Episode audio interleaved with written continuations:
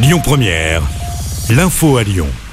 Bonjour Christophe, bonjour à tous. À la une de l'actualité à Lyon, les HCL passent la vitesse supérieure contre le Covid. Deux semaines après avoir déclenché leur plan blanc, les hospices civils de Lyon annoncent qu'ils déprogramment toutes les interventions, sauf celles qui sont urgentes face à l'afflux des patients Covid.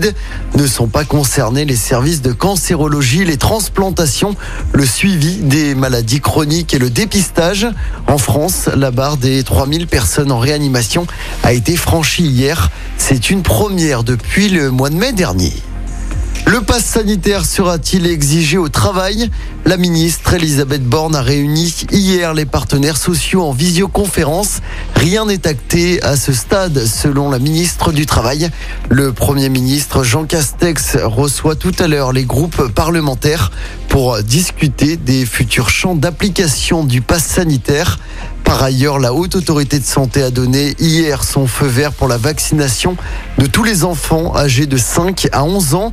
Ce sera sur la base du volontariat. Si tout va bien, la campagne de vaccination pour cette tranche d'âge devrait débuter ce mercredi.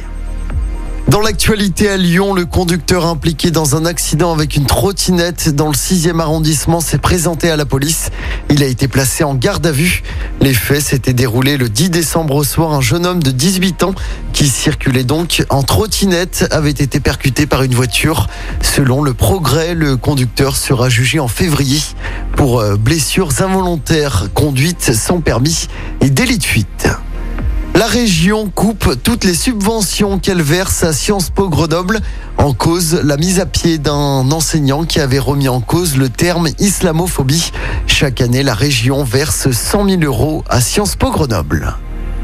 Le soulagement à Lyon, l'adolescente portée disparue depuis vendredi dernier a été retrouvée saine et sauve selon la police. Elle a rejoint son domicile d'elle-même dimanche soir. L'appel à témoins lancé après cette disparition est donc terminé. On passe au sport en football. L'OL et le Paris FC convoqués lundi prochain par la commission de discipline de la Fédération française de foot après les débordements de supporters vendredi dernier en Coupe de France. La commission se prononcera le lendemain, le 28 décembre, sur l'issue à donner à ce match. Je rappelle qu'en cas de qualification, l'OL jouera sur la pelouse de Nice le 2 ou le 3 janvier en 16e de finale de la Coupe de France.